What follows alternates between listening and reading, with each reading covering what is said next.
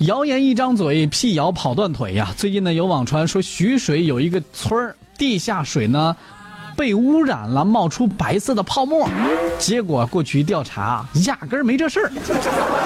七月十三号上午呢，这个崔庄镇许这个某地下这个地下水呢，说是被污染这样一个视频，在网络上的朋友圈里啊，大肆的传播，造成不良的影响。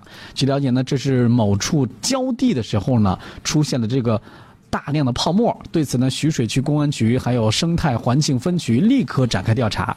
经查，这个发布视频的人是徐水区崔庄镇的村民李某啊。李某前两天路过的时候呢，看见出水口附近有大量的泡沫，随手就拍了视频，就发到了朋友圈里。你看啊，这里边这地下水出来的，这里边大泡沫子，这家伙的这污染了吧？地下水是受污染导致的，肯定是。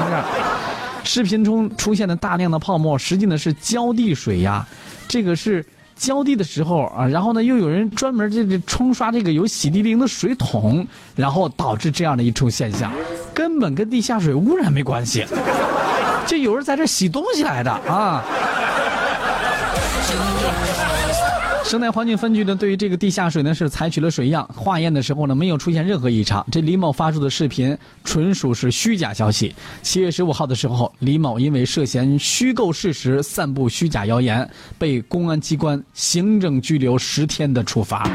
你说你这干什么你啊？你问问这到底怎么回事？你这自己说地下水污染了 啊？回去你媳妇儿也得说你啊。再次呢，公安机关也提醒广大市民啊，网络并非法外之地，言论自由不等于自由言论，要自觉的做到不造谣、不传谣啊，更也是不信谣。对于编造、传播网络谣言或者虚构信息的，公安机关将会严厉打击。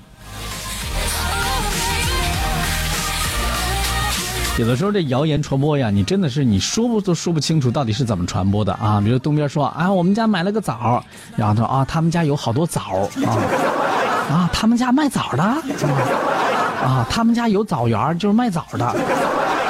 说着说着，一会儿就把那个人说成果农了，你知道啊？